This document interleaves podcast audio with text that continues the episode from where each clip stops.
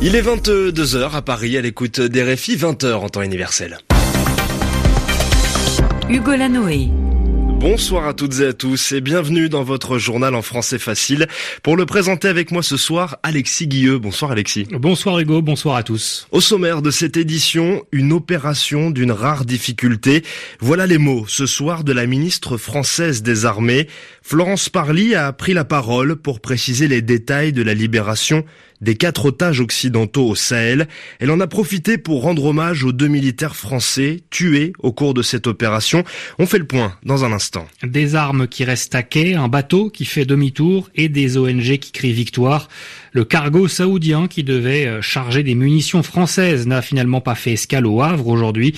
Euh, pourquoi Élément de réponse dans ce journal. Et puis nous terminerons cette édition avec un triste record, celui du nombre de déplacés dans le monde en 2018 à cause des guerres mais aussi du réchauffement climatique. Voilà pour le programme. Bienvenue à tous. Le journal. Le journal. En français facile. Donner sa vie pour sauver celle des autres, ce sont les mots ce soir de la ministre française des Armées, Florence Parly. Aux côtés de Florence Parly, le chef d'état-major des armées, François Lecointre. Au cours d'une conférence de presse donnée en fin de journée, ils ont ensemble salué la mémoire de Cédric de Pierrepont et celle d'Alain Bertoncello, mort la nuit dernière pour avoir libéré quatre otages occidentaux au Sahel, précisément au Burkina Faso. Parmi ces quatre otages, une sud-coréenne et une américaine, a priori retenues depuis 28 jours, et les deux touristes français, Patrick Pic et Laurent Lassimouillas, enlevés le 1er mai au Bénin. Les détails sur cette opération militaire avec Laure Broulard. Les forces françaises suivaient l'évolution des ravisseurs depuis plusieurs jours, et c'est pour éviter le transfèrement des otages aux djihadistes de la Katiba Massina, un groupe terroriste proche d'Al-Qaïda opérant au Mali, que l'opération a été lancée la nuit dernière. Pas encore de confirmation officielle quant à l'identité de ces primo-ravisseurs. Quatre d'entre eux ont été tués, les deux autres se sont échappés selon l'armée française. Ils sont en tout cas parvenus à transporter Laurent Lassimouillas et Patrick Pic du nord du Bénin au nord du Burkina Faso. L'opération de la nuit dernière, conduite avec le concours des forces burkinabées et le soutien du renseignement américain, était d'une très grande complexité. C'est un véritable exploit, a assuré Florence Parly, la ministre des Armées.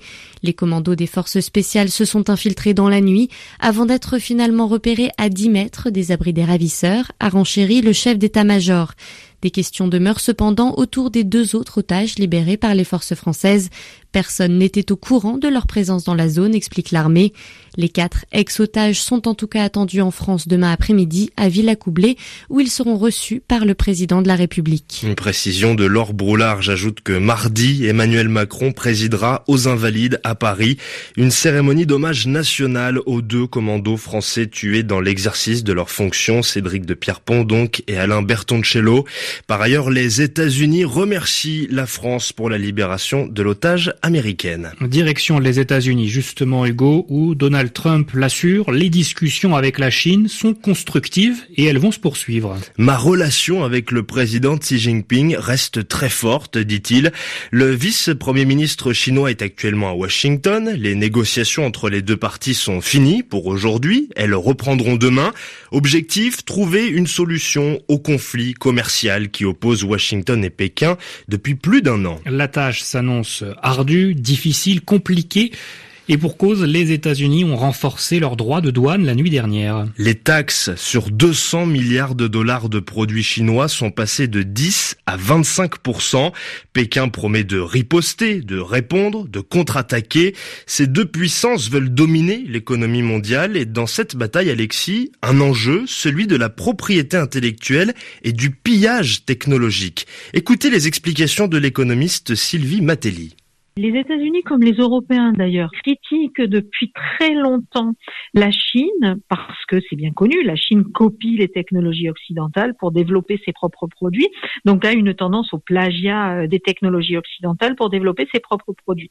Et donc les États-Unis comme l'Union européenne font pression sur la Chine depuis plusieurs années pour qu'elle mette en place des mécanismes qui permettent un meilleur respect de la propriété intellectuelle.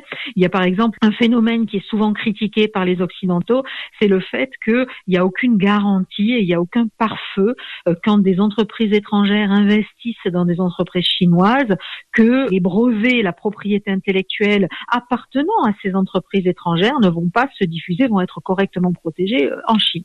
Alors le paradoxe de la situation, c'est que ça apparaît au grand jour au moment même où les Chinois sont en train de changer de position parce que les Chinois se retrouvent aujourd'hui avec des technologies qui sont leurs propres innovations et qu'ils veulent eux-mêmes protéger. L'économiste Sylvie Matelli avec David Bachet, autre concurrent, autre adversaire des États-Unis, Hugo, la Russie. Et d'ailleurs, Mike Pompeo sera en Russie la semaine prochaine. Le chef de la diplomatie américaine rencontrera mardi à Sochi le président Vladimir Poutine et son homologue russe Sergei Lavrov. Et au cours de ces rencontres, de ces entrevues, Hugo, il sera sans doute question du Venezuela. Le pays annonce d'ailleurs la réouverture de sa frontière avec le Brésil. Le Venezuela, ou le bras droit de l'opposant Juan Guaido a été placé en détention dans une prison militaire de Caracas. Edgar Zambrano, vice-président de l'Assemblée nationale vénézuélienne, a été arrêté, je vous le rappelle, mercredi pour sa participation au soulèvement raté du 30 avril contre le président en place, Nicolas Maduro. À l'écoute du journal en français facile sur RFI, il est 22h06 en Normandie, direction l'ouest de la France une cargaison d'armes est restée à quai au port du Havre. Attendu depuis plusieurs jours, un cargo saoudien a finalement annulé son escale. Il devait procéder à un chargement d'armes et de munitions, probablement en direction du Yémen, où sévit une guerre civile depuis 2015. Les organisations de défense des droits de l'homme saluent une première victoire. Alors pourquoi ce bateau saoudien a-t-il fait demi-tour?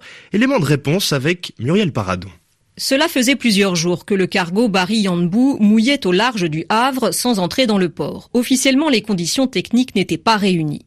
Finalement, le navire saoudien repart sans faire escale et vraisemblablement sans prendre sa cargaison d'armes françaises. Car Paris a confirmé qu'il devait bien y avoir un chargement en vertu d'un contrat pris de longue date avec l'Arabie saoudite. Emmanuel Macron dit assumer ses ventes d'armes au nom de la lutte contre le terrorisme et d'exigences économiques. Le président français affirme avoir reçu des garanties que ces armes ne soient pas utilisées contre des civils au Yémen. Les organisations de défense des droits de l'homme, elles, sont très sceptiques. Une ONG, la CAT, avait déposé un recours en urgence pour empêcher le départ du bateau rempli d'armes. Le recours a été rejeté, le tribunal administratif jugeant qu'il n'y avait pas de danger imminent. Les pressions sont en tout cas de plus en plus fortes contre la vente d'armes françaises à l'Arabie saoudite, un des principaux acteurs de la guerre au Yémen qui a fait au moins 10 000 morts en 4 ans. Muriel Paradon est justement l'un des belligérants, l'un des acteurs qui prend part à cette guerre au Yémen. Les rebelles chiites Houthis viennent d'accepter d'évacuer trois ports stratégiques du pays d'ici à mardi. Le but, permettre à l'ONU d'acheminer l'aide humanitaire internationale. Les guerres civiles qui poussent certains à quitter leur pays à se risquer à la traversée de la mer Méditerranée. D'ailleurs, trois migrants ont péri après le naufrage de leur embarcation entre la Libye et l'Italie. Et d'ailleurs, un chiffre, Hugo, 41 millions d'êtres humains ont quitté leur foyer l'année dernière à cause de la violence. Un bien triste record, Alexis, et avec le réchauffement climatique, la tendance devrait même s'amplifier selon l'IDMC, une ONG spécialisée dans les déplacements de population. Les explications à Genève sont signées Jérémy Lanche. En 2018, les violences ont forcé près de 11 millions de personnes à abandonner leur maison, la plupart en République démocratique du Congo, en Éthiopie et en Syrie, mais encore plus de personnes ont été déplacées à cause des désastres environnementaux comme les inondations, les sécheresses et les cyclones, plus de 17 millions selon l'IDMC, et la tendance n'est pas prête de s'arrêter, dit la directrice de l'ONG Alexandra Bilac. C'est vrai que ces dernières années, on a souvent plus de personnes sont déplacées par des catastrophes climatiques que par les conflits. Bien sûr, il est impossible de donner des projections euh, en termes de chiffres, mais ce qu'on sait, c'est que les effets du changement climatique ne vont faire que intensifier ces aléas climatiques. Donc on ne peut que s'attendre à une augmentation de ces mouvements à l'avenir. Violence et catastrophes climatiques, les deux ne sont pas incompatibles. C'est le cas en Somalie et en Afghanistan. L'Afghanistan où la sécheresse l'an passé a provoqué autant de déplacements de population que le conflit avec les talibans. Jérémy Lanche, Genève, RFI. Un mot de football en France avec la 36e journée de Ligue 1. Saint-Etienne reçoit en ce moment même euh, Montpellier et les Montpellierins gagnent 1-0, deux cartons rouges euh, dans ce match, un de chaque côté. C'est la fin de ce journal en français facile. Merci Alexis Guilleux. Merci Hugo Lanoé. Et très belle soirée à vous qui nous écoutez.